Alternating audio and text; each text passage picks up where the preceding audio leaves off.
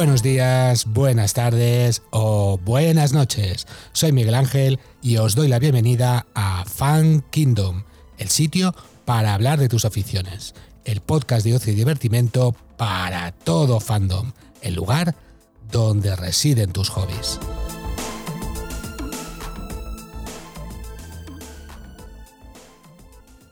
Muy buenos días, buenas tardes o buenas noches. Eh, estamos aquí en el podcast de Fan Kingdom, vuestro podcast friki, vuestro podcast de curiosidades. Eh, en este caso vamos a hablar otra vez de, piedras, de piedras preciosas, en nuestra sección de Omnia Pulcra Lápides, que tan maravillosamente estáis recibiendo, estáis escuchando y que Víctor, eh, tío Gandhi, está súper contento. ¿No, tío Gandhi? Bienvenido. Eh, bien hallado, sí, la verdad es que eh, estoy sorprendido y, gratamente sorprendido y muy contento de, la acogida que está teniendo nuestra sección y con ganas de, ir preparando nuevos episodios, eh, además escuchando las sugerencias de nuestro público. Así es, así es, porque después de este hay otro que tenemos preparado, pero posiblemente, posiblemente el siguiente ya sea una piedra que nos han pedido algunos de nuestros oyentes, ¿no? Eso está, está abierto Eh, a todos vosotros que nos hagáis peticiones. exacto, exacto. Era un- una piedra, un mineral que no conocía o no, no lo tenía en mi radar y la verdad es que será muy interesante también. Lo, lo veremos, lo veremos. Muy bien. Y bueno, eh, la última vez hicimos lápiz lazuli, una piedra muy azulita, y esta hacemos una versión un poco más ligera, menos azul, más verdosa, una cosa entre las dos, y vamos a tratar la turquesa, ¿no? Exacto. Nos movemos un poquito, pero muy poquito en el espectro de color y eh, nos ocupamos de esta gema eh, que, efectivamente parece que ha dado, eh, o es una de las pocas que ha dado nombre a un color por ese azul verdoso tan característico y, en este caso también la hemos eh, elegido con el criterio de las tres primeras porque fue una de las más antiguas o las que la humanidad desde un principio empezó a utilizar desde más antiguo. Eh, una curiosidad que no sé si lo sabríais. em, ¿sabéis quiénes utilizan este color en las cajas? Cuando tú compras una joya, una un diamante, una piedra preciosa en cierto sitio muy importante, eh, la caja que te dan tiene este color, un color turquesa, un color típico de, un sitio que muy famoso en Nueva York, que alguien se tomó un curasán delante de, de la tienda. Exacto, o, o un, un café con, con churros, ¿no? Ahí, ahí, ahí. Yo lo he hecho, ojo, yo lo he hecho. o sea, Ajá. Y, pero, es un, un- un azul de este tipo, eh, patentado suyo, Sí, además. sí, sí, sí, sí. Y tienes la caja, la caja, te- yo vi un reportaje y lo, lo vi. Tienes la cajita que te venden los productos y, y te lo ponen ahí, y es el color este, un color turquesa. Em, y ahora se me ha ido el nombre de la tienda. Eh, ah, creía que no lo querías ah, decir por no hacer eh, publicidad, pero será Tiffany's. no, Tiffany's, exacto, Tiffany's. No, si nos quieren pagar por ello, yo nosotros encantados. no tengo ningún problema. Que- Claro, pero es que eh, nosotros aquí hacer publicidad de, de una tienda cualquiera. no, no, no, aquí son, son gen- gente importante, tiendas importantes, claro. Ajá. Bueno, pues nada, dicho esto, eh, te dejo los mandos, tío Ganji.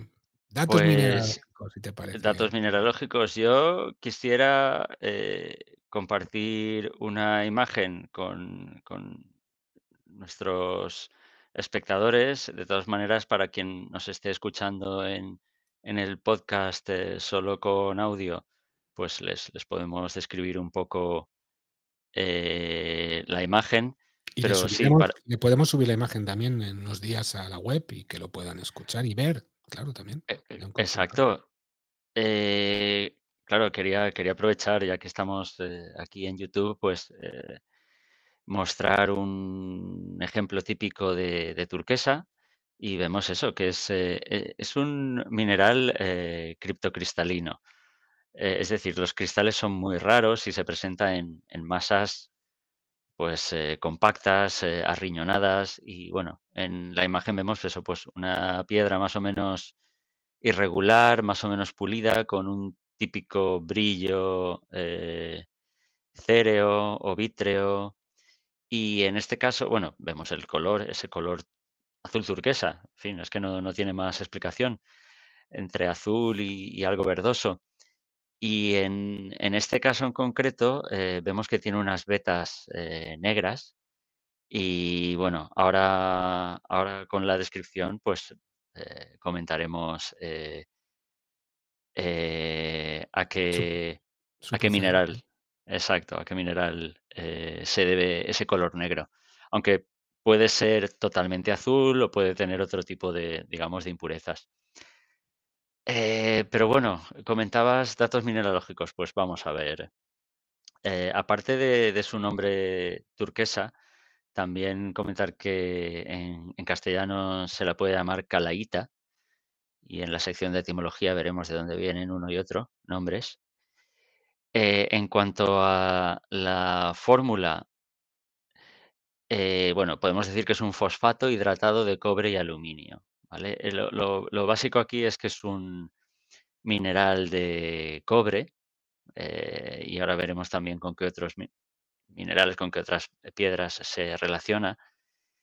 Y, eh, bueno, la la fórmula, para no recitarla, porque lleva, pues, cobre, aluminio, un grupo 2 grupos hidroxilos, fosfato y además está enriquecido con agua, pues lo vemos también aquí. Muy bien. Y además he encontrado un diagrama de de la de la molécula Mm. ¿vale? ¿Ves? Bueno, tenemos aquí el cobre, el aluminio, eh, un grupo hidroxilo, eh, fosfato y agua. Eh, me adelanto y digo que que él cristaliza en el sistema triclínico, ¿vale? Y también por por no quedarnos solo en el nombre, decir que el el sistema triclínico, pues, como se ve en el dibujito, es un prisma, sería como un prisma rectangular en el que ninguno los 3 lados son de distintas longitudes y no hay ningún ángulo de 90 grados, ¿vale? O sea, no es un prisma recto, ¿Pero eso es la rectangular. eso es la cristalización? Eso es la cristalización. Eh, los cristales, ya digo, son muy raros. Básicamente hay una mina en Virginia, que es donde re se han podido encontrar. No suelen ser de más de un milímetro, eh, pero ya te digo, son tan son tan raros que hasta eh, hace apenas 60 años, en el año 65, no se entendió con, eh, exactitud cuál era la la cristalografía de de este elemento, de este mineral. Eh, pero estudiando, ya te digo, estos pequeños cristales, eh, pues, eh, se ha podido ver, se pudo medir incluso que, presentaban birrefringencia, como algunos tipos de calcita. Y bueno, eso, a mí, me me llamó la atención el el el tema de esta, eh, molécula. Aquí podemos ver está muy bien, porque cada circulito te dice, pues esto es un átomo de oxígeno, esto es fósforo, esto es cobre, eh, hidrógeno, eh, vemos que hay algunos átomos amarillos que son de hierro, y es porque, precisamente el hierro puede sustituir al aluminio. Y en ese caso le da un color, mm, verdoso, tirando más a verde de, ah, de de la turquesa.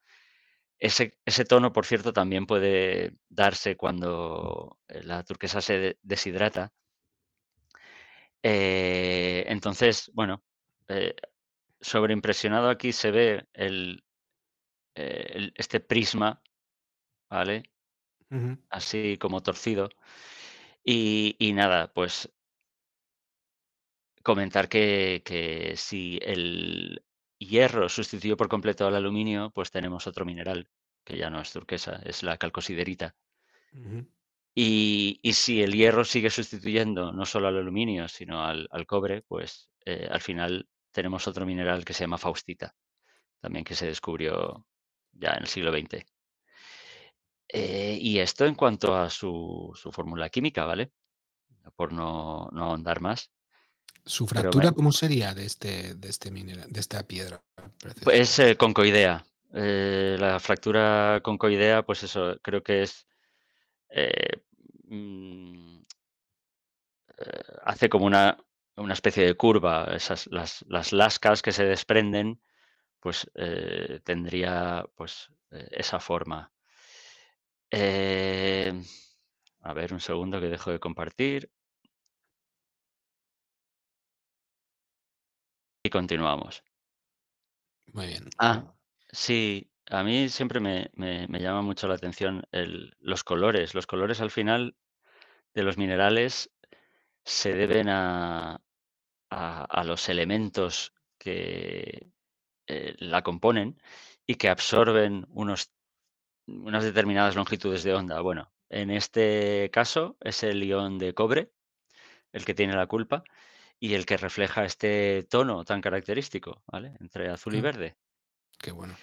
Sí, la verdad es que nunca, nunca he sabido identificar. Es un azul, es un verde, es un color Es es algo que eh, turquesa, que tiene su propio nombre y que Claro. es es algo muy, muy característico.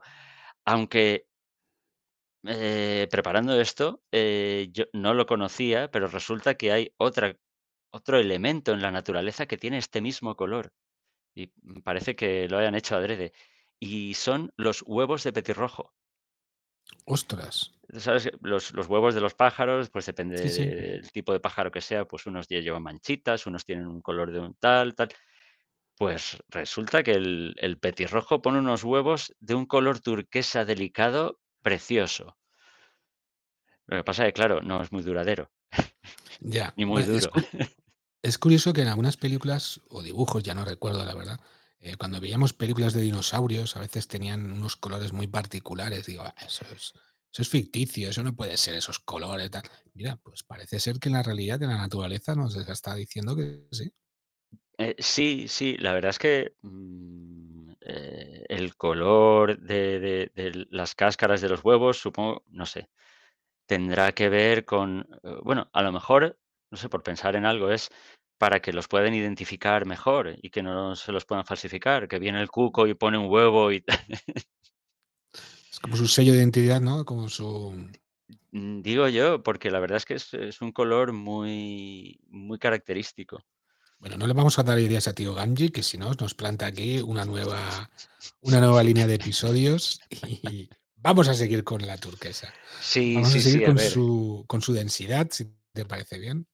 Sí, pues está en torno a los, eh, de 2,3 a 2,9 grado gramos por centímetro cúbico. Entonces, digamos, es entre algo más de 2 y casi 3 veces más denso que el agua, ¿vale? Eh, es pesada, pero no demasiado. En cuanto a dureza, no es muy dura, eh, dureza varía entre 5 y 6. Eh, Bueno, esto quiere decir que es algo menos dura que el vidrio de una ventana. Y respecto a esto quería hacer una aclaración, porque después de re- mm, reflexionar sobre lo que me comentaste en el programa pasado, cuando hablé de la dureza del lapislázuli, dijiste, ah, pues entonces se harán armas con eso. Y dije, no, a ver, va- va- vamos a ver. Una cosa es la dureza mineralógica, que es la resistencia a ser rayado. Y otra cosa es la dureza que pueda tener un material, eh, la dureza mecánica, eh, las propiedades, digamos, macroscópicas, que tú tienes un, un tocho grande de, de- de- de ese material y le puedes dar golpes y no se parte, como ocurre con la eh, hoja de una espada. Una hoja- la mm, hoja de una espada es flexible. Mm, pero eh, entonces hay que distinguir eh, entre esa dureza eh, mineralógica, que es resistencia a ser rayado, Y la dureza, entre comillas, o la resistencia de un material es algo muy duro que tú, puedes aprovecharlo para fabricar armas y para fabri fabri fabricar herramientas y tal. vamos a ver, el, diamante tiene una dureza 10 en la escala de Mohs. Pero eso no quiere decir que tú cojas y para hacer un hacha de doble filo le pongas un diamante así de grande. Claro, Porque tú darás un golpe. Atracción y a, compre, a tu compresión igual lo irá mejor, pero atracción no, no, No, no, le no, no, no. O sea, claro, eh, tiene una fragilidad. eh, Claro. Entonces, eh, claro, ¿qué pasa? Que tú, eh, un diamante en pedacitos muy pequeños, tú eso lo pones en una lija y tienes una lija con un poder de abrasión brutal. Eh, porque efectivamente eso, si esos pedacitos tan pequeñitos, bueno, son, son muy duros, no se van a partir, no, tal. Mm, Entonces, eh, claro, cuando hablábamos del lapislázuli que era igual de duro que el acero, era la hora de ser rayado. Pero claro, si tú coges una lasca o un trozo grande de lapislázuli, eh, seguramente lo puedes partir con la rodilla. Claro, tiene, tiene toda su, su lógica, sí. Entonces, eh, nada, Mm. nada. eh, aclarado, eh, eh, después de esta pequeña aclaración, yo, yo pues, hoy no me voy a meter contigo. Viendo el suéter que me llevas, o sea, viendo el ojo de Sauron, el ojo de Sauron, pero, pero voy con la, con la época, es Merry sí, sí, Christmas, lo que pasa es que no se ve. You filthy hobbitses. que para los que no tenemos mucha Es idea decir, de... eh, feliz Navidad, asquerosos hobbits. Ah, mira, ves, está- seguro que lo pone también ahí en el fico, ahí arriba, ¿no? Pues eh, tengo que analizarlo, tengo que ver exactamente qué pone porque es, es, eh, solo se ve así de lejos. Porque si, si lo analizas de cerca no, no, no se ve bien, no se lee bien. Vale, vale, nada, yo hoy no me meto contigo, no sea que me mire ese ojo raro y, y acabemos mal. Bueno, pues pasemos al color, si te parece bien, ese color que hemos comentado así Sí, por encima, ese, pero ese azul celeste o verde azulado. Hay algunas que tiran más a verde, eh, algunas eh, pues que se quedan ya en un gris verdoso. Desde luego las, más apreciadas eh, son azules y sin inclusiones. Aunque pueden tener inclusiones muy bonitas. hemos visto antes en el ejemplo la, esta- estas inclusiones negras con forma de araña, que eso son limonita. Pueden tener inclusiones blancas de calcita, eh, como el lapislázuli, y de nuevo como el lapislázuli también pueden ser tener inclusiones doradas, que también eh, queda precioso. es, es muy parecida. eh, a, a un ojo no experto posiblemente puede incluso confundirse con el lapislázuli por el colorcito, ¿no? Sí, lo que ocurre es que el lapislázuli tiene un color más profundo, es un azul más más profundo, y más incluso tirando a morado, como comentamos, más tirando a a plumaje de pavo real, mm, un un azul muy intenso. Eh, bueno, el el vidrio, el eh eh, perdón, el brillo. Hemos dicho antes que era céreo, vítreo, depende. Me llamó la atención que, que, claro, tú ves este, esta piedra y piensas que va a ser siempre opaca. Bueno, pues puede llegar a ser subtraslúcida, o sea, puede llegar a tener un, un grado de, de translucidez. Y, y bueno, su índice de refracción es de 1,65, que me lo tengo que preparar mejor para ponerlo en comparación con otros índices de refracción de otras piedras y así darle más valor a, es- a este dato. Yo, yo ya te dije en alguno de los episodios que esto este dato es muy importante para mí, porque cuando metemos materiales en los programas de 3D y de infografías, uno de los datos que nos pide es el índice de refracción del material que quieres aplicar. Y dependiendo de esto, te parece, no sé, para ser un poco más extremos, te parece un trozo de piedra o te parece acero. Entonces, claro, Exacto, exacto. Sí, yo sé que el índice de refracción, sobre todo en el diamante, es algo eh, fuera de serie. Y, y hay algunos otros minerales eh, también que cristalizan, que tienen índices de refracción similares o incluso superiores al del diamante, pero ¿qué pasa? Que luego son mucho más blandos y entonces no hacen buenas gemas. Pero en cuanto a lo que es el, aspecto, eh, también dan el pego totalmente. Entonces, eh, lo, lo trabajaremos. Eh, va- vamos eh, mejorando poco a poco en cada episodio. sí, sí, sí, sí, se va notando. Ya sacamos imágenes y todo, fíjate tú. Sí, poquito a poco vamos aprovechando los, los medios que tenemos. ahí, ahí.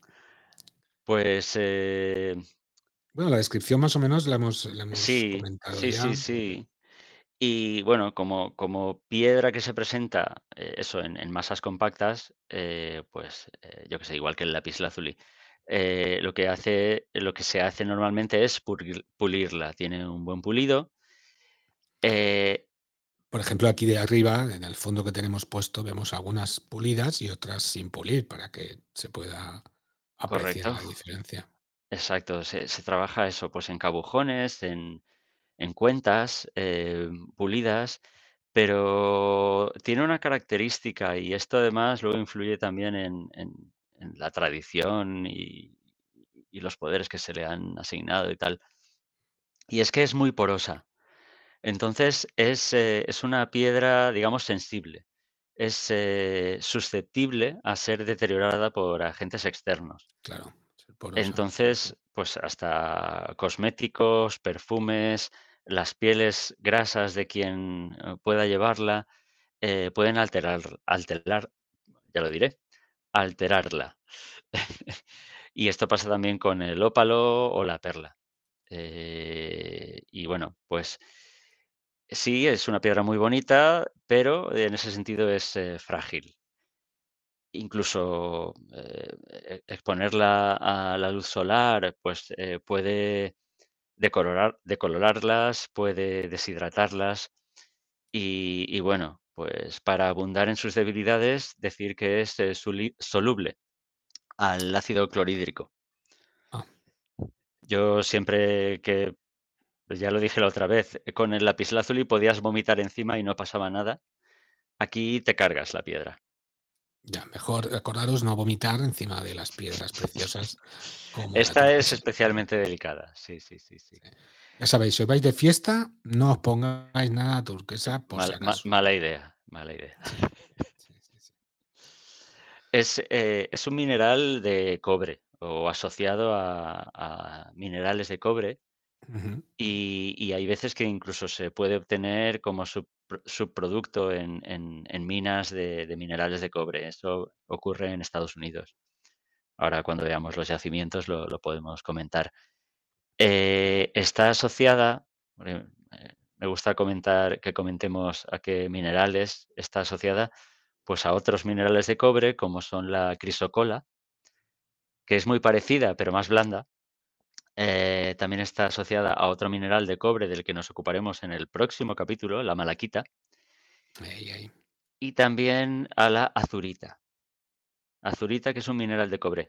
No confundir con lazurita, que es del grupo de los eh, silicatos, y vimos que era el principal componente del lapislázuli. ¿vale? Aquí parece que nos quieran confundir los mineralogistas, pero bueno, una letra te cambia el, el mineral. Muy bien, pues em, pasemos. eh, no sé si tienes alguna cosa más que decir de esta parte. Si pasamos a los yacimientos o. Eh, muy rápido, muy rápido. eh, eso, me gusta comentar los tratamientos a los que se la puede someter. Como decíamos que era muy, muy frágil, Mm, ¿vale? Hay, hay tratamientos eh, con ceras y aceites para protegerla, para aumentar su resistencia y su brillo. Bueno, vale. Eh, por otro lado, bueno, mm, minerales similares, pues mira, la propia crisocola, decíamos que está asociada, pero es más eh, eh, blandita. La pariscita, la lazulita, que es otro mineral diferente, la smithsonita, la hemimorfita, la ¿Smithsonita? ¿Eso tiene, tiene algo que ver con el Smithsonian? Eh, pues buena pregunta, me has pillado. Yo no sé voy a pillar, si voy a pillar. A ver, el Smithsonian, eh, si no me equivoco, igual me lo invento, yo creo que es por un magnate, debió ser un magnate que, eh, en Estados Unidos, típico magnate que, ¿cómo se dice? Patrocina un, museo.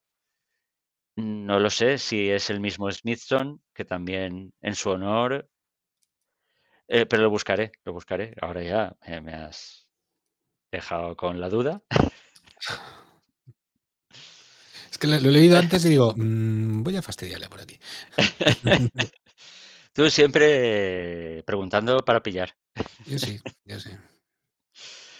En fin, yo quería hablar no de las Smithsonitas, sino de la odontolita, que ahora, ahora hablaremos de ella, porque es, eh, es algo muy curioso. Ya por el nombre dice odonto, odonto, diento, dientes. diente, piedra, odontolita. ¿Esto qué quiere decir? Ahora, ahora lo vemos. Pues es un mineral que, que se parece mucho. Y, en- y otros, pues la magnesita, la jaulita o, o incluso la calcedonia, que es un tipo de, de cuarzo teñida, pues también se parece. Y mira, hablando de cosas que se le parecen y de falsificaciones, posiblemente fue el primer mineral que se intentó imitar. Y aquí tenemos a los egipcios, a los antiguos egipcios, obsesionados con el color azul, Sí, porque la azul les encantaba también. les encantaba y, y resulta que la lapislázuli no tenían, pero sí que tenían en, como ahora veremos en, la historia, eh, mm, en sus tierras eh, minas de turquesa. Y bueno, aunque tenían, también la intentaban imitar. Y con, una, con un material llamado fallenza, que es una especie de pasta vítrea, una cerámica así con un acabado vítreo, y la teñían, la teñían con un azul muy parecido. Eh, eran unos ases de, de la eso, de, de- de- de la imitación y de la mineralogía y del, eh, no sé, de, de la cerámica, porque es- esto era un, un tipo de cerámica. Y ya te digo, lo tenían de azul celeste, azul verdoso, también con ocres, depende del mineral que le añadieran. Y ¿Se, se llega a sintetizar esta, esta piedra? pues eh, la verdad es que algo muy, muy parecido sí que se ha sintetizado. Eh, Pierre Gilson, del que creo que ya hablamos en el episodio anterior, en los años 70 logró sintetizar eh, un mineral eh, prácticamente igual en el aspecto. Lo que pasa es que químicamente se ve que es diferente y, bueno, se le considera imitación. No, no se le considera turquesa artificial, sino una, una imitación, digamos, muy buena. Cuéntanos eso de la odontología, de, de la turquesa, que estoy intrigado. Estoy. Odontología. por un momento me imaginaba a los egipcios sustituyendo sus dientes por, por este tipo de piedra. O, No, no, los egipcios no, la verdad es que lo, lo hacía la propia naturaleza. Eh, resulta que, la turquesa de diente, también se la ha llamado turquesa occidental, para distinguirla de la turquesa oriental, que era, digamos, la, que, por lo menos para los europeos, venía de eso, del oriente. Y esta eh, turquesa de diente, también llamada turquesa de hueso, eh, se llama así porque se la odontolita, que es piedra de diente, eh, literalmente, ¿vale? En griego. Se la ha llamado así porque en los fósiles, fósiles tanto de, huesos de mamut, de mastodonte o de dinoterio y posiblemente algunos otros tipos, eh, ese hueso fosi- fosilizado o esos colmillos fosilizados eh, se ha ido sustituyendo el material del marfil por eh, un mineral llamado vivianita, que es fosfato de hierro hidratado. O sea, algo muy parecido. Nosotros estamos al fosfato de, de cobre y aluminio. Bueno, pues en, este caso, que podía tener hierro. Bueno, pues este mineral, eh, digamos, en algunos fósiles, eh, eso, se ha dado ese fenómeno. Eh, el, el mineral vivianita eh, fue bautizado así en, honor a John Henry Vivian. Bueno, no, eh, encima es que está, no- no está claro, porque el, quien lo bautizó fue un tal Abraham Werner eh, a principios del siglo XIX y no está claro si lo hizo en honor de John Henry Vivian o de Geoffrey Vivian. Uno era un industrial y mineralogista, el otro era un mineralogista inglés, uno era galés, en fin. Pero eh, al final eh, lo curioso es eso, que en un fósil de un mamut, eh, el colmillo o parte del colmillo, eh, ese, ese marfil se vuelva mineral azul, parecido a la turquesa. Qué curioso. Sí, sí, sí, es. La verdad es que es muy, muy chocante. Pero es un fenómeno que, que ocurre eh, bastante a menudo en, en la fosilización. La estructura se mantiene, pero los átomos cambian. Ah. Si algún día soy rico, compraré un cuerno de esos de mamut. Sí. Exacto. Multi, multi, exacto. multi, multimillonario. Tú, en vez de el Richard Attenborough con el pedazo de ámbar ahí gordo en el bastón, tú con un colmillo Sí, de sí, sí. Sí, pero no iría colgado con él, porque si no, no podría ir por la calle. Sí, sería, sería un poco pesado. sí, sí, sí. Bueno, pasemos a los yacimientos, si te parece bien. Venga. ¿Dónde se encontraba esta piedra tan, Pues tan yo, yo creo que, que- no sé si lo he comentado ya, pero las, las piedras preciosas parece que las ubique un director de juego de rol eh, y siempre las ponen en sitios aislados y difíciles de encontrar. Eh, eh, a ver, sí que es verdad que, que este, este mineral eh, se puede encontrar a menos de 30 metros de profundidad y ¿Eso es a posiblemente... partir de 30 metros? ¿O que están No, de no, no, 30 a menos, a menos de 30 Ah, metros. O menos, sea, perdón. tú empiezas a excavar y no tienes que hacer un agujero de, de 30 metros. Antes encuentras, encuentras turquesas Vale, y vale, suele encontrarse en, en regiones desérticas. Eh, el principal productor eh, a lo largo de la historia ha sido Persia, como, como veremos, el actual Irán. Y eso, pues en la cima de la montaña de Ali Mersai, a 2.000 metros, no demasiado alto, pero bueno, pues lugares que ya no están muy, muy accesibles, ahí hay yacimientos que incluso hoy día se están explotando. Eh, a 25 kilómetros de la capital de la provincia de Jorasán, de Mashhad, en el nore- noreste del país, pues ahí es donde se encuentra esta montaña. Curioso. Eh, también hay en otras zonas de, de lo que es hoy Irán, en, en Ishapur, ahí se encuentran unas eh, sin inclusiones, lo que llaman azul huevo de petirrojo o azul celeste, todas las más, eh, las más valiosas. Y también en, en otros puntos de lo que era el recorrido de la ruta de la seda, que es en la meseta irania, en Asia Central, y eso, por ejemplo, en el norte del país, en Semnan, y en el sureste, pues en Kermán, allí también. Eh, voy a compartir un mapa que, bueno, no es muy completo, pero, pero es lo que he encontrado y nos puede ayudar un poco a ir visualizando. Eh, por ejemplo, aquí vemos eh, turquesa persa. Bueno, pues no sé, no os fiáis de los dibujitos, porque la turquesa persa debería ser eh, totalmente azul, azul, turquesa sin, sin ninguna inclusión. Tampoco os fiéis de lo que dice aquí de turquesa turca. La turquesa turca no existe. En Turquía no hay turquesas, como veremos cuando hablemos de la etimología.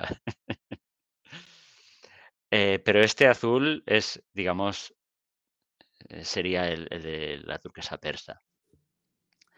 Pero bueno, en Asia lo podemos encontrar también en China, en las provincias de Hubei, Shanxi, en el Tíbet, porque, donde incluso se convirtió en, en piedra nacional porque abundaba mucho, aunque es verdad que era de un color más verdoso.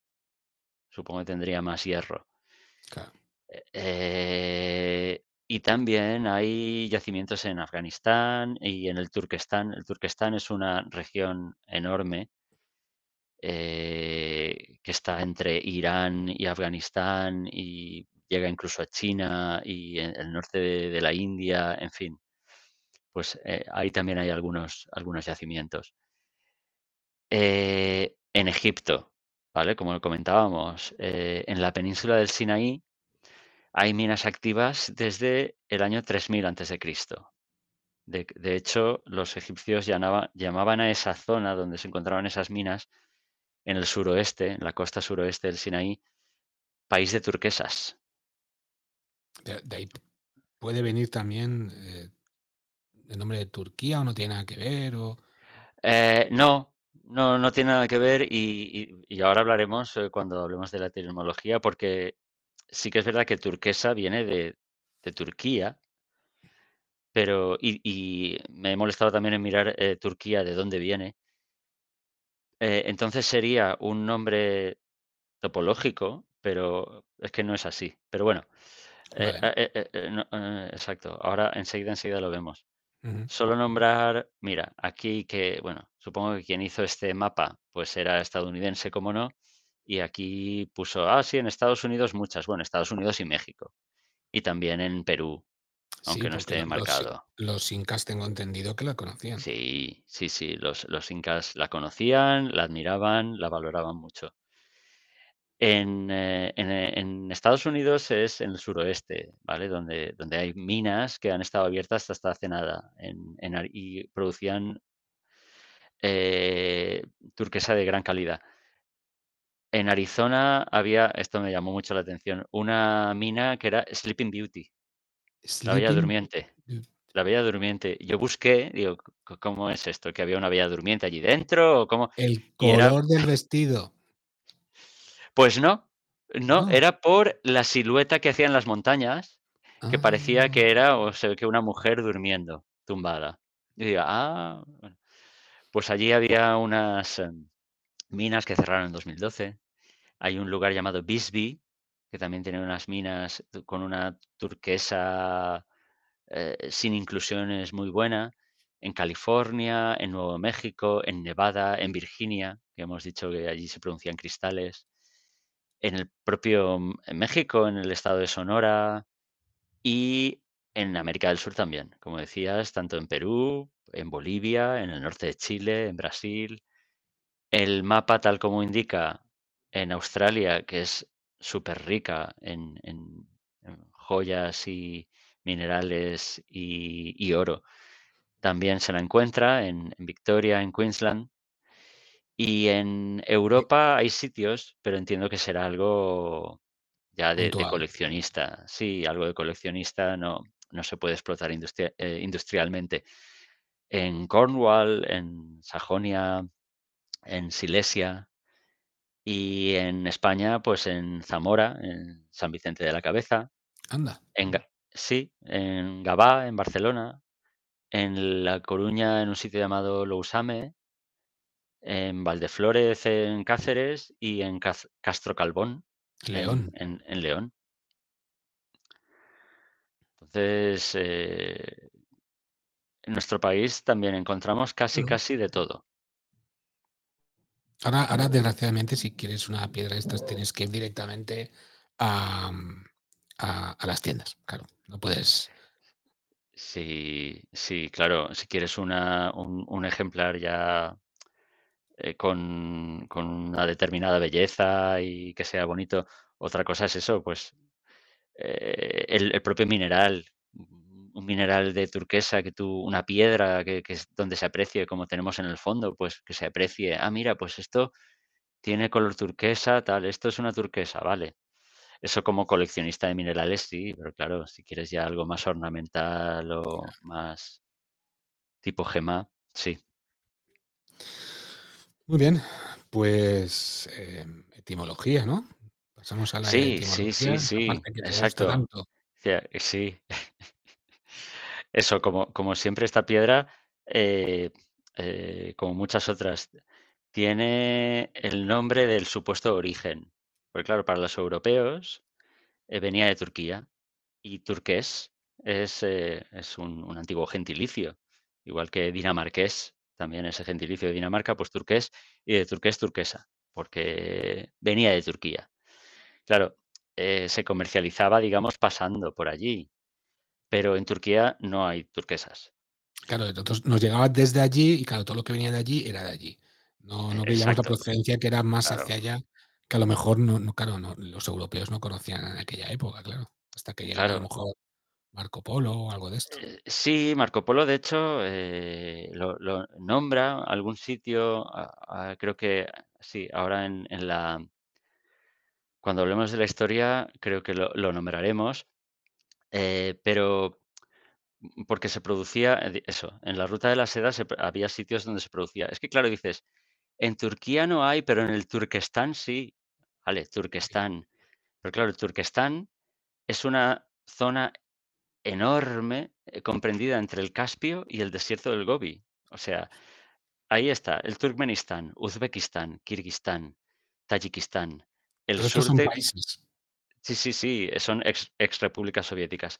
El sur de Kazajistán, el norte de Afganistán y, y China noroccidental hasta Mongolia. O sea, es un pedazo de Asia enorme. Y claro, si coges ese pedazo, en algunos sitios hay yacimientos de turquesa. eh, pero bueno, eh, dices, vale, eh, tur- turc- turc- eh, Turquestán, turquesa, vale, pero, pero no me vale. Eh, ya te digo, eh, este nombre de, turquesa viene del francés, de Pierre Turquoise. De hecho, en, inglés se sigue escribiendo como en francés, turquoise, con Q, y se registra a partir del siglo XIII. ¿vale? En, en latín medieval también se la llamaba lapis turquesius. Eh, y también se la llamaba, pero aquí ya pisamos terreno de otra, de otra, de otra piedra, de otra gema. Eh, en, en persa se la llamaba eh, perosá, que en árabe da feroza o fairuza o firuza, que significa victoriosa. Y ese, esa palabra, ese vocablo, luego lo veremos que puede estar en el origen de otra gema, que es el peridoto. ¿Vale? Eh, que a, a su vez se ha confundido, se confundió a lo largo de la historia con el topacio. Pero para eso, eso ya prepararemos programas para eso. ¿Vale? Y me decías, oye, Turquía, Turquía, ¿de dónde viene? ta-?" A ver, pues lo estuve buscando y eh, en griego bizantino, turcos venía del persa, turk, que no se sabe muy bien de dónde, de dónde venía. Se supone que turk, en, el- en la propia lengua turca, significa fortaleza. Que bueno, ya se sabe que un pueblo cuando se designa a sí mismo siempre dice cosas buenas. Eh, es curioso que en persa, turk también es un término que puede significar un hermoso joven, un bárbaro o un ladrón. ¿Vale? Que serían cosas que los persas pensarían de los turcos, posiblemente. Ya, ya. Las mujeres persas pensarían hermoso joven y los hombres persas pensarían bárbaro y ladrones, seguramente. sé. Posiblemente. Y, y luego eh, en China, en el, eh, en el siglo II Cristo, se registra un pueblo que vivía al sur de los montes altaicos que se llamaba Tuki. Dices, ¿tendrá algo que ver con los turcos que todavía vivían allí en esa época? No se sabe, porque también ese pueblo se lo ha identificado con los unos y bueno, po- podrían ser los unos o los otros, no se sabe muy bien. Para, para terminar con la etimología, hemos dicho al principio que también se la llama calaíta, Sí. ¿vale?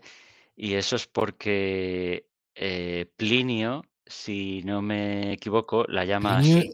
Plinio aparece en Sí, todos los sí, sí. sitios.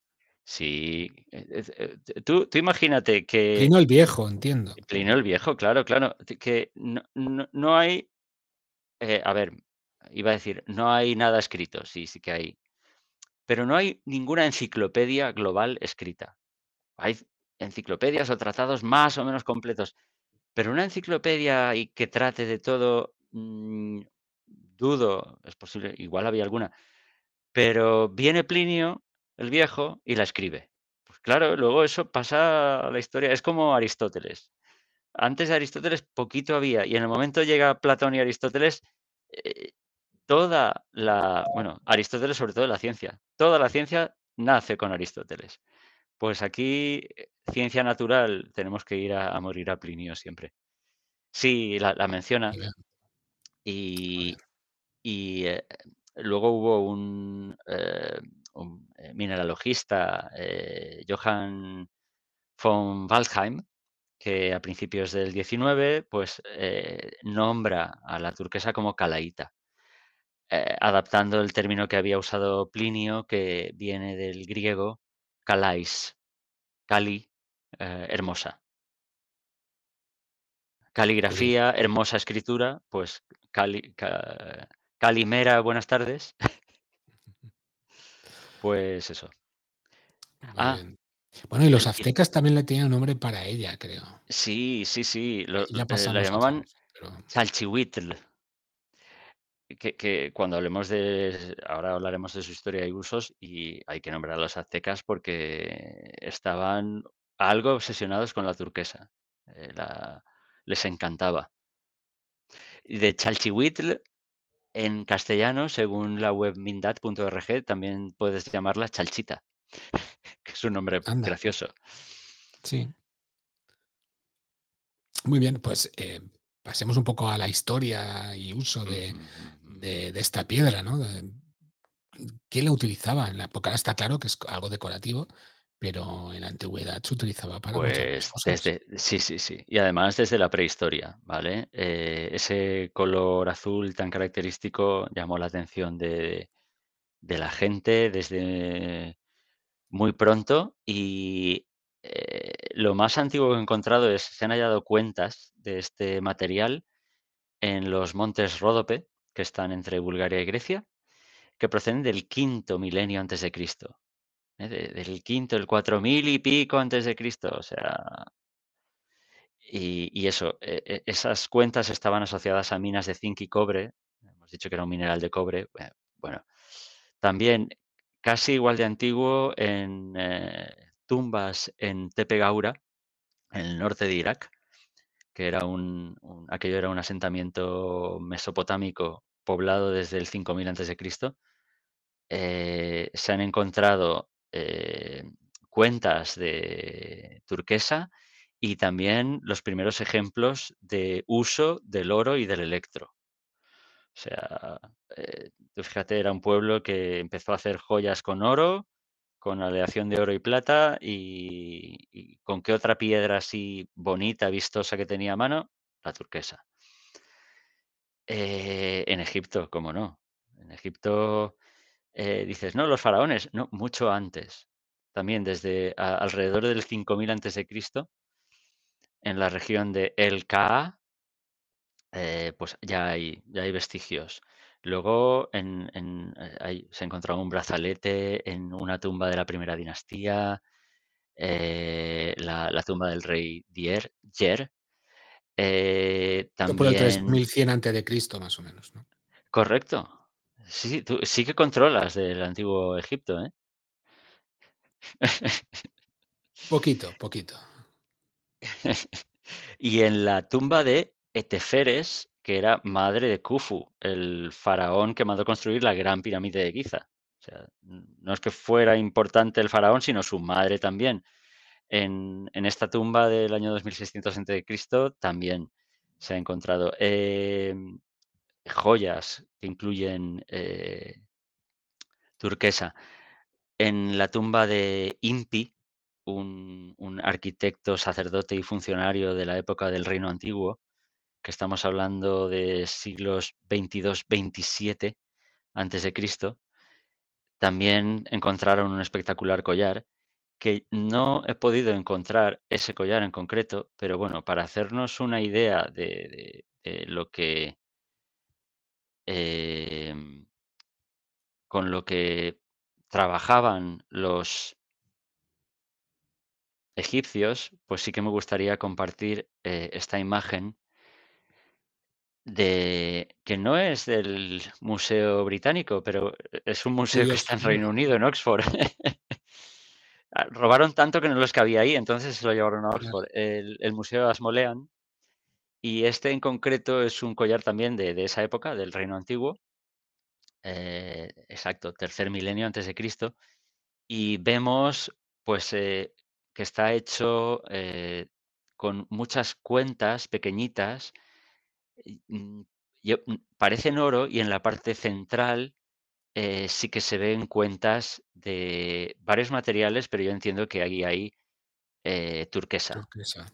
Turquesa, hay algunos más verdosos, quizás son malaquita, hay algunos más pardos, eh, quizás son o bien un, un metal o bien eh, cornalina. Y sí que, eh, digamos, en, en las, la- las partes donde termina el, el collar, está diseñado en forma de semicírculo para llevar en torno al, al- al pecho o Sí, sobre eso el lo pecho. eso si os fijáis en muchas películas que Sí, que representan la época de los egipcios y tal, se se se les ve, porque yo cuando sí, sí. m me mostraste la imagen, eh, yo enseguida la asocié a a las películas, eh, los egipcios cuando salían con este tipo de collares. Sí, eh, exacto. Yo lo lo he elegido también porque eso parece muy característico y y creo que, eh, estos eh, estas terminaciones semicirculares creo que también son turquesa.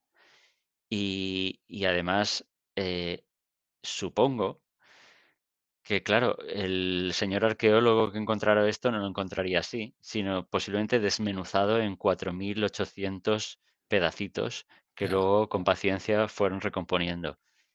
Y, eh, la verdad es que es una pesadilla, ¿no?, para los arqueólogos, pero, eh también, muestra la magnífica habilidad que tenían los eh, los antiguos, egipcios. eh, egipcios Sí, y sobre todo lo que les gustaban los pedacitos, como se dice en en valenciano, Estos y séptimos sets, pe sí. pequeñito, pequeñito, y ahora no sé qué.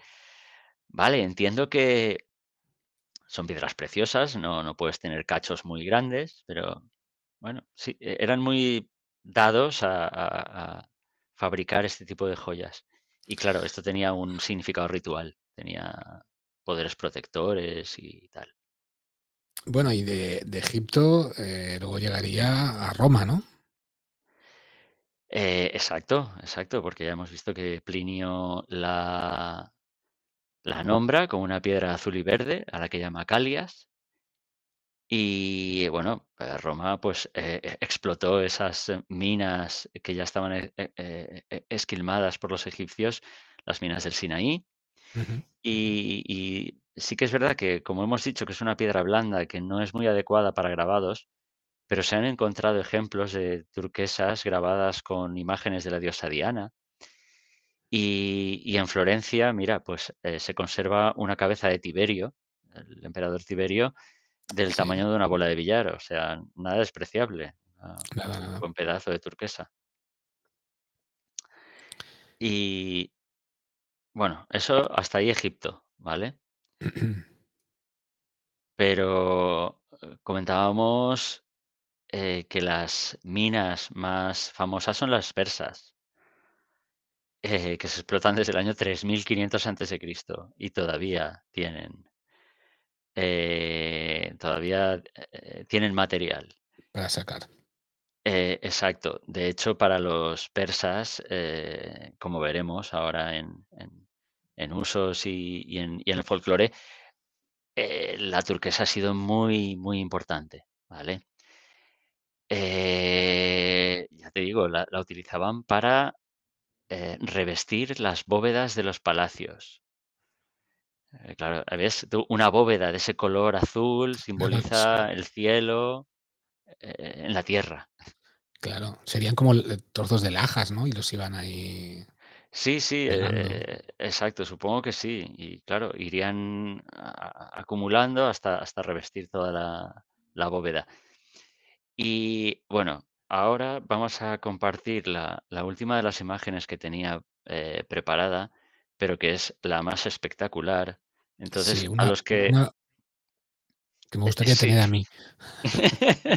Mu muy cómodo no se ve, pero a los que Me da estáis, igual. A los que estáis escuchándonos, os lo vamos a intentar, eh, describir. Un momentito.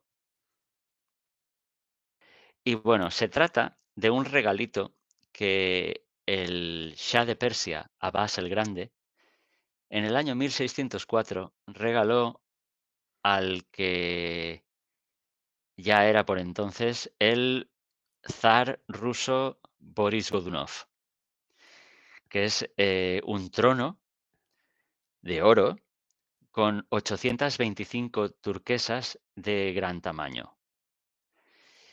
Pero, como veis, Eh, bueno, lo que es el, el respaldo y el asiento están em, recubiertos de, de unos bordados eh, que proceden del siglo XVIII, no son los originales. Eh, pero el resto de, de la estructura es- está hecha de oro trabajado. Ya te digo, esta verdadera animalada de, de turquesas, 852, dice que hay una de gran tamaño. Yo veo dos así más grandes en la parte delantera. No sé si, si en, en algún otro lugar habrá alguna así especialmente más grande. Se ven eh, un montón de piedras rojas que yo pensaba, digo, hay tantas que dices, será algo que no sea demasiado espectacular, cornalinas, quizá granates.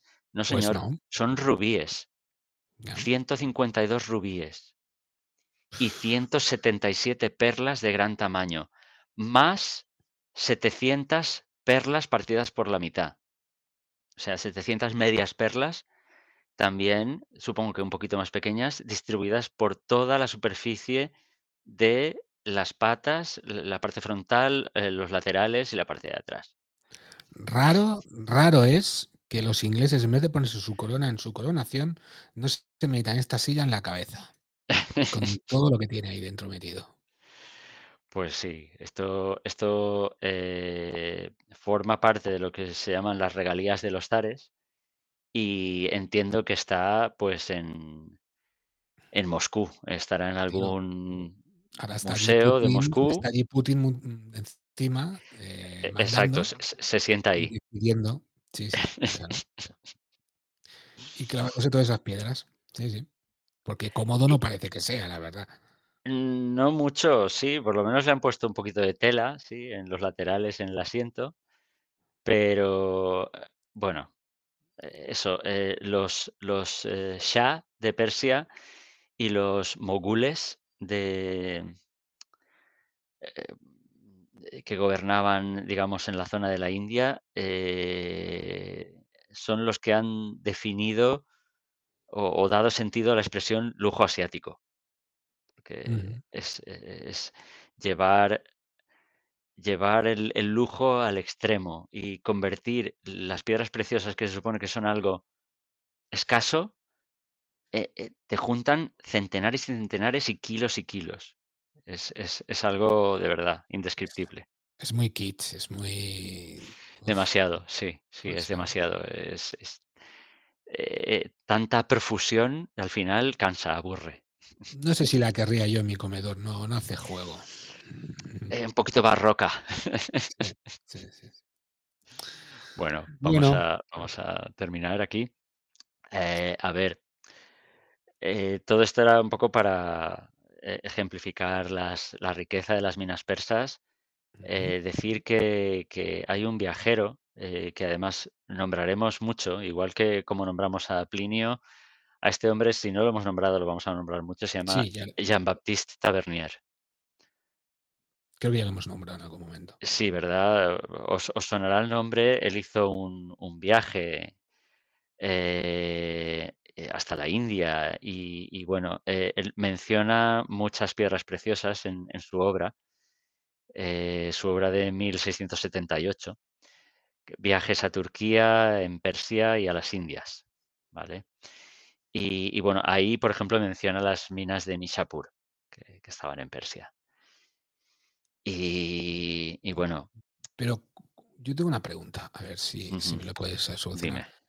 ¿Cuándo llegó exactamente? Porque viendo que venía por Turquía, que es por eso que se la llamó turquesa, ¿cuándo llegó esta piedra a Europa aproximadamente? Bueno, eh, a ver, en, ya te digo, los, los romanos la conocían.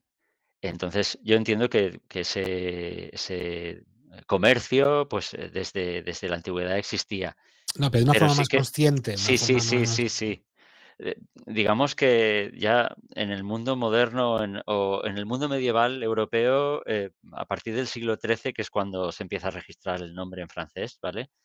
Eh, pues es, es cuando la, la vemos ya baja Edad Media realmente. Recu- Recuérdame Y eso, por favor, recuérdamelo, lo de la baja, media y alta edad media. la Alta Edad Media es del 5 al 1000, o sea, del, del- del siglo V al al 10 o el 11, básicamente, y el 12, 13, 14 es baja Edad Media. Es lo que está más cerca de nosotros. Vale.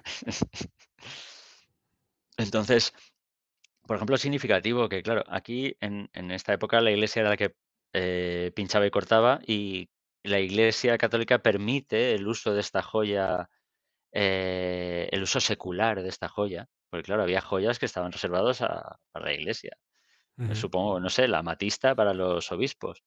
Entonces, eh, pues bueno, está registrado que, que a partir del siglo XIV la, la- la iglesia permite este uso. Y, y bueno, esto en, en Europa. Eh, en Asia, en Asia que hemos visto que, que había en China, en Persia, en, en conocía. Turquestán, se conocía mucho y, y era muy apreciada. Y de hecho era usada como moneda, ¿vale? Se hacían trueques. Y eso, se, lo usaba a lo largo de las eh, rutas eh, caravaneras eh, por eh, pueblos nómadas como los mogoles. En, el Tíbet también hemos dicho que, se usaba, lo, utilizaban tanto hombres como mujeres para adornarse los cabellos. Y Marco Polo, que me, me lo has nombrado antes, sí, comenta que en China, precisamente, también en la provincia de Sichuan, también se producía, por lo menos cuando él pasó, y que se trabajaba de forma similar al jade, que el jade es la, la- la gran, la piedra que, que todos los... eh, que, eh, en la cultura china es la más apreciada y le dedicaremos un programa, ¿cómo no? Sí, sí. Mira, e- es curioso que, que a, a la In- a la India no llegara hasta el siglo XVI y al Japón hasta el XVIII. En Ah, la India tenían tantas piedras preciosas que una más les daba igual. ya O sea, igual. decían, y además decía, pero esto, Ya tenemos una en- como esta. no, no sé, no decían, pero ni siquiera es transparente. O sea, yo tengo aquí rubíes, zafiros, tengo diamantes, y me traes aquí un- una piedra opaca azul. Esto, Eh, venga ya. esto para tirar al río y que rebote y poco más. Es, exacto. Ah, ah, y no nos podemos dejar también a, a los, a los incas y a los aztecas. por favor, no. No, no, no. Y mira, el- los aztecas hay para hacer un programa aparte, porque ya te digo, estaban enamorados de esta, de esta piedra. Pero vale, hablamos, hablemos primero de los incas. Eh, eso, el- los incas la usaron, pero no solo ellos, sino en esa zona de, de Perú, otros pueblos eh, precolombinos como los moches, los chimúes, Eh, también la, la usaron, ¿vale? Y, y los aztecas, que, que, eh, ah, hemos dicho que le llamaban chalchihuitl, pero vamos a ver, yo tengo aquí que a la turquesa normal la llamaban xihuitl y a la de excepcional calidad la llaman teoxihuitl. Pero la, la Eh, a ver, la, la excepcional calidad, ¿quién se la da? ¿El color? Entiendo que en aquella época. Entiendo que sí, entiendo que el color. Vale. Sí, sí, sí, las, eh, que, que no tenga inclusiones, tal. Y bueno, l- los toltecas y los mayas también la, la han utilizado y la utilizaban para, para mosaicos, para escudos, para mangos de cuchillos, espejos. Me, me pareció muy curioso, pero supongo que bien pulida también eh, se puede utilizar. Y para eh, objetos, claro, destinados a las clases poderosas, como no, diademas, collares, pendientes, tobilleras, cinturones, pendientes. Y esto me encantó, piercings que la nobleza llevaba en el labio inferior.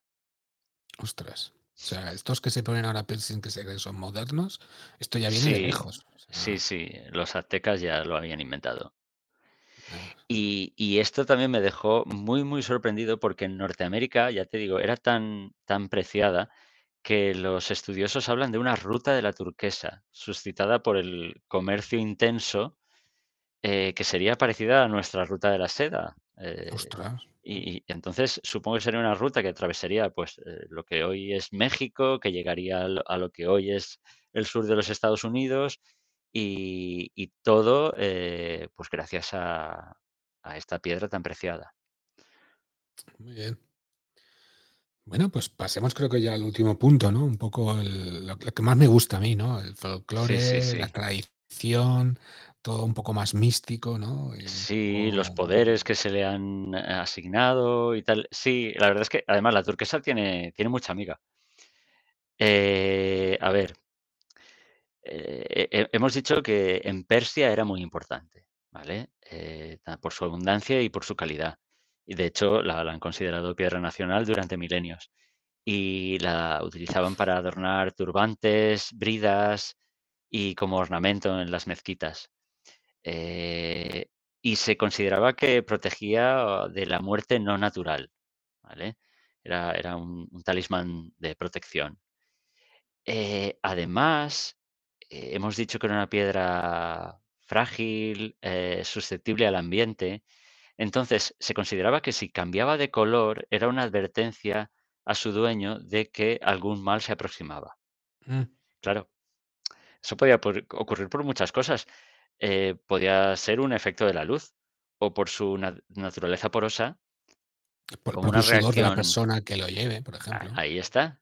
Y es que algunos dicen que, que sí, si el sudor de una persona mm, cambiaba su acidez porque se estaba poniendo mala, efectivamente, la piedra iba a cambiar de color. Claro. Entonces, pues, pues, pues en ese sentido podría funcionar.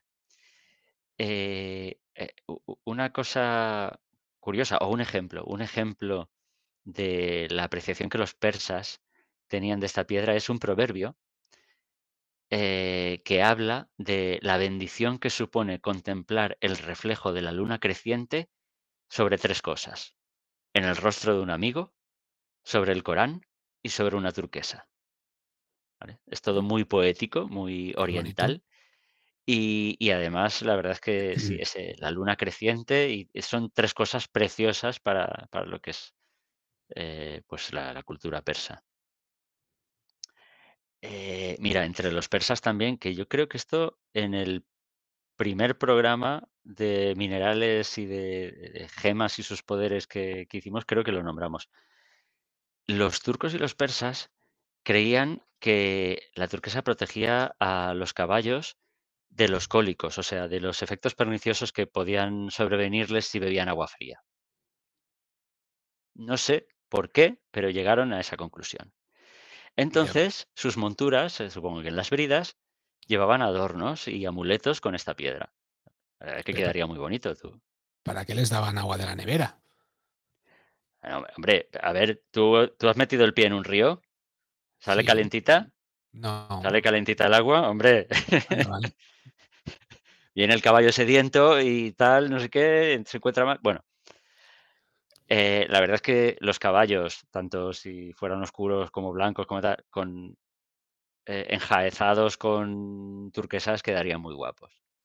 Sí. Eh, luego, esto fue cambiando esta creencia y, claro, digamos, protegía a los caballos. El caballo era más seguro y entonces prevenía caídas de caballo, ¿vale?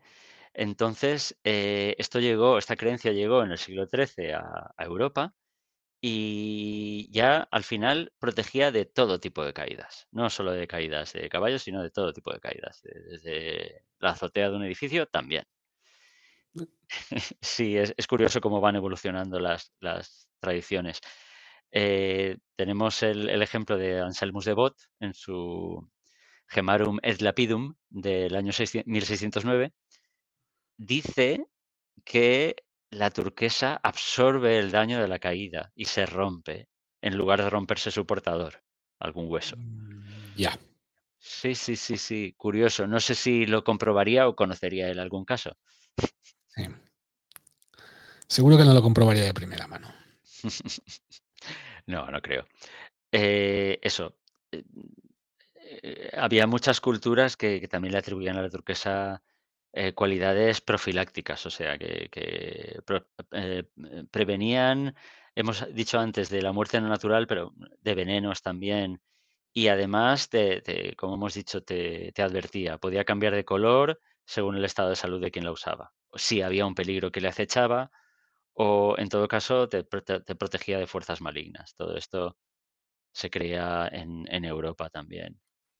En, sí, sí, sí. En Egipto, que ya hemos visto que, que a los egipcios todas las piedras azules les encantan, eh, se la asociaba a la diosa Hathor. ¿vale? Porque ya el azul es el color de las aguas, es el color del cielo, eso es eternidad, es renovación, es generación. Bueno, a la, a la diosa Azor, deidad celestial, madre o consorte de Horus y de Ra, a veces se la de- denominaba dama turquesa. ¿vale? Y además es que encima esta, esta piedra tiene un, un tinte verdoso, con lo que de nuevo pues, también remite a la vegetación, eh, que es la fertilidad, la renovación, en fin. Las minas de, de la península de Sinaí estaban consagradas a Thor. Ya ves. Es que de verdad es que la historia de esto, claro, en aquella Sí, época, pues, sí, tú imagínate, y que, quiero decir por la similitud de, de que ahora lo que la gente adora eh, es un móvil. Y en aquella época a lo mejor lo que se adoraba era una piedra. sí, eh, eh, pero todo tenía todo mucho más sentido, o sea, eh, en cierto modo era, era lógico, o sea, tú eh, ibas por ahí, solo veías arena en el desierto o rocas. Y de repente encontrabas esta piedra azul y decías, esto tiene un significado, esto no está aquí porque sí, esto lo ha puesto aquí una diosa. Esto lo tenemos que consagrar y aquí vamos a estar mm, trabajando esta mina y sacando esto bajo la protección de la diosa y, eh, es que era evidente, es azul, azul verdoso, sí, eh, los colores tenían un significado muy, muy profundo para los, los pueblos en la antigüedad. Todo tenía un- una razón de ser en, en el cosmos. Hasta los aztecas, ¿no? Que has comentado también antes, que también tenían sus... Sí, sí, sí. eh, eh, es que eh, cuando empecé, ya te digo, hay, hay para otro programa, porque lo, lo relacionaban con una cosa y con la contraria. Dices, "Mm, pero esto cómo, cómo puede ser. Y es que eh, tenía múltiples aso- asociaciones. Por ejemplo, la asociaban con el calor y el fuego. ¿vale? El, el dios de los, del fuego de los aztecas se, se llama Xiuhtecutli. No sé si lo he dicho bien. Xiuhtecutli, que es también llamado maestro de la turquesa. Eh, eh, eh, la, a ver, la, razón por la que asocian la turquesa con el dios del fuego tiene que ver con el lenguaje y el significado de unas palabras, pero lo dejamos para otro programa. Vale, Eh, pero ya te digo, igual que lo asociaban al dios del fuego, también se asociaba, obviamente, por su color, con la lluvia y la vegetación. claro. Entonces, es- se asociaba a Tlaloc, que es el dios de la lluvia. Me gusta mucho ese nombre, Tlaloc. Tlaloc, Suena a gotas de lluvia cayendo, Tlaloc. Tlaloc. Y se le hacían ofrendas de este material. Y además, lo asociaban a otro dios, a Quetzalcóatl, que consideraban que era el dios que les había enseñado a tallar y a pulir esta gema. También, Queatz- Quetzalcóatl era uno de, sus mm, dioses eh, principales. Ya te digo, eh, al menos asociada a, a tres dioses y con diferentes significados. eh, haremos un programa y además con ejemplos que no hemos mostrado ningún ejemplo de cómo lo trabajaban. También Ah, los, eh, los navajos, ¿no? La utilizaban, bueno, la molían, creo, y la utilizaban sí, para... sí, sí, otros pueblos indígenas, eh, los indios eh, pueblo, la usaban como amuleto. Los navajos, sí, la molían, la mezclaban con coral y hacían una especie de mandalas de arena sagrados. Y los para llamar apaches, lluvia, para llamar a la lluvia. eh, ah, exacto, sí, que, que tiene sentido, ¿no? O sea, Mm. el coral, el coral es rojo, no sé muy bien, pero para un- una piedra azul para llamar a la lluvia, pues sí, la verdad es que sí.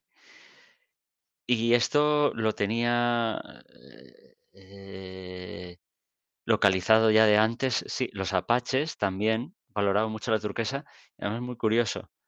Eh, bueno, la valoraban por su alianza de cielo y mar, y protegía y guiaba a los guerreros y a los cazadores. Y a partir de ahí, de guiar a los cazadores y a los guerreros, dicen, vale, pues es que les ayuda a incrementar su puntería. Entonces, los guerreros llevaban eh, amuletos de turquesa para, para dar en el blanco siempre. Bueno, y, y hay que decir que la turquesa, y por ello este episodio que sale en diciembre no es casualidad. No, no, no, esto todo está Exacto. programado y vamos, lo preparado. teníamos pensadísimo Vamos, desde el principio de de de desde el principio, dilo porque, tú. e e e es la piedra nadal na per per per eh, perdón, la piedra natal de los nacidos en diciembre. Entonces, es la la piedra de este mes, de diciembre, y también es la piedra de los nacidos en sábado. ¿vale? Porque cada día de la semana y cada mes tienen su piedra, su piedra preciosa asociada. Nosotros, eh, como mucho, eh, subiremos un episodio cada mes aproximadamente, más o menos. Esa es la idea, esa es la idea. Pero la entonces la la la próxima, mm, la malaquita creo que no es la piedra de enero, pero bueno, da igual. Eh, Bueno, en enero es la que toca. en enero es lo que toca. Ya lo decimos nosotros y ya está. No, Exacto, exacto. ya haremos cuadrar con algo que pegue bien, no te preocupes, ya buscaremos.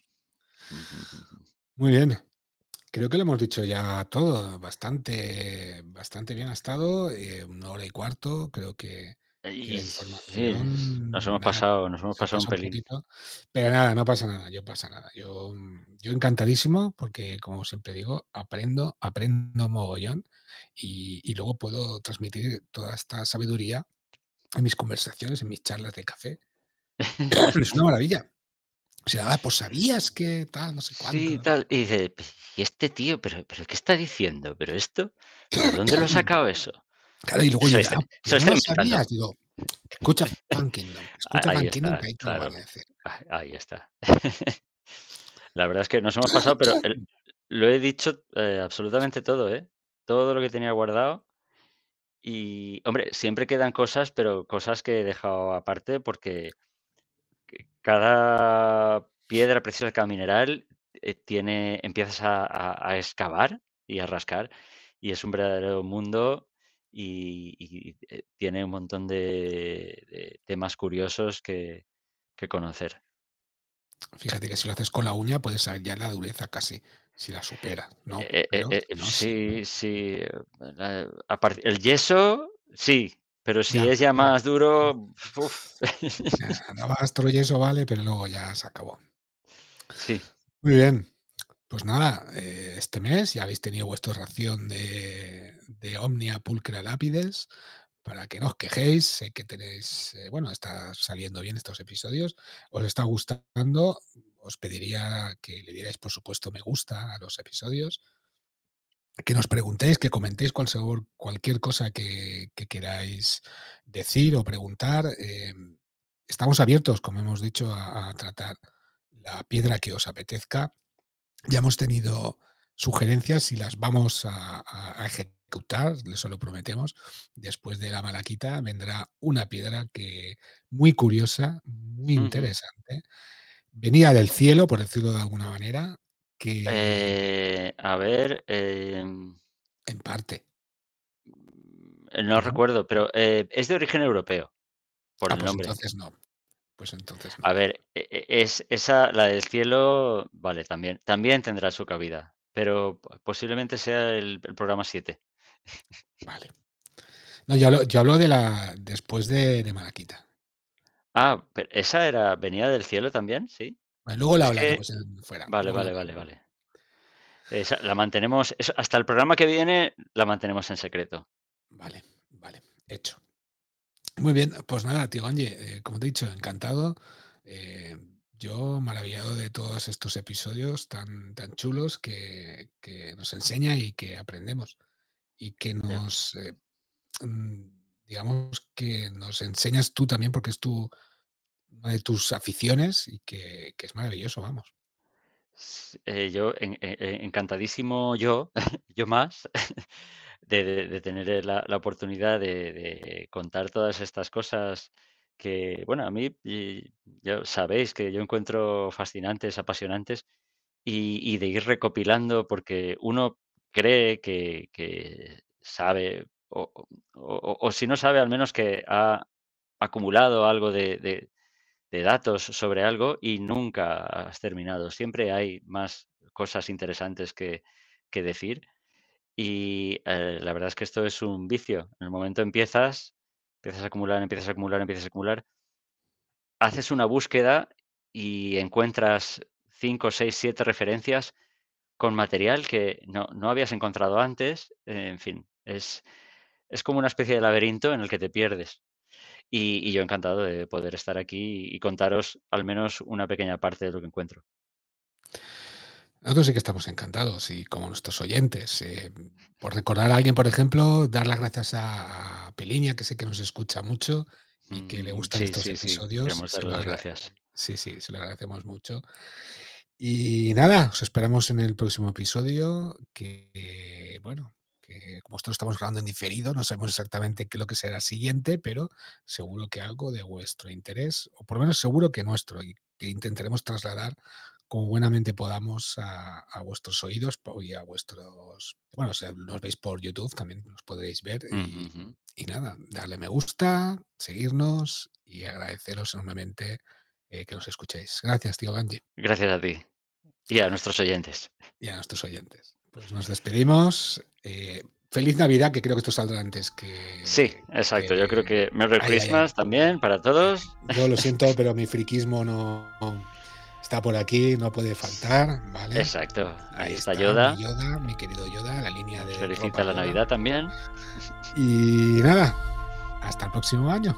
Chao. Chao.